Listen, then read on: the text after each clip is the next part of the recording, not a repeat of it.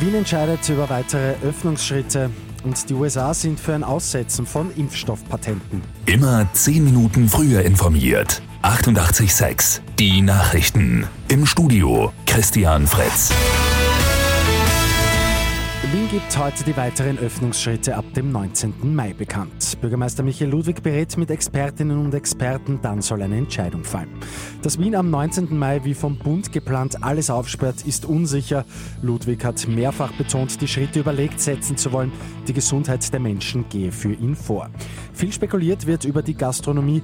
Möglich ist in Wien eine Öffnung der Schani- und Gastgärten ab 19. Mai. Indoor könnte im Gegensatz zu den Plänen der anderen Bundesländer noch geschlossen bleiben.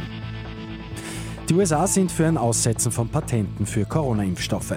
Prinzipiell setzen sich die USA für den Schutz des geistigen Eigentums ein, sagt die Handelsbeauftragte Tai.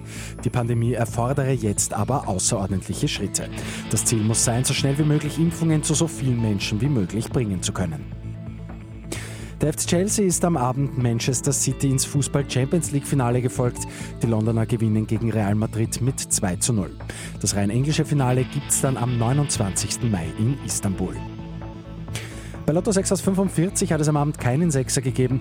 Am Sonntag wartet ein Doppeljackpot von rund 2,5 Millionen Euro. Und in St. Pölten ist der Radweg nach Haarland jetzt fertig. Die gute Nachricht zum Schluss. Der Damm vom Bootshaus zum Lugauer Weg ist befestigt worden. Jetzt kann ganz bequem von der Dreisen bis nach Haarland geradelt werden.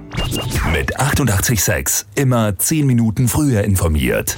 Weitere Infos jetzt auf Radio 886 AT.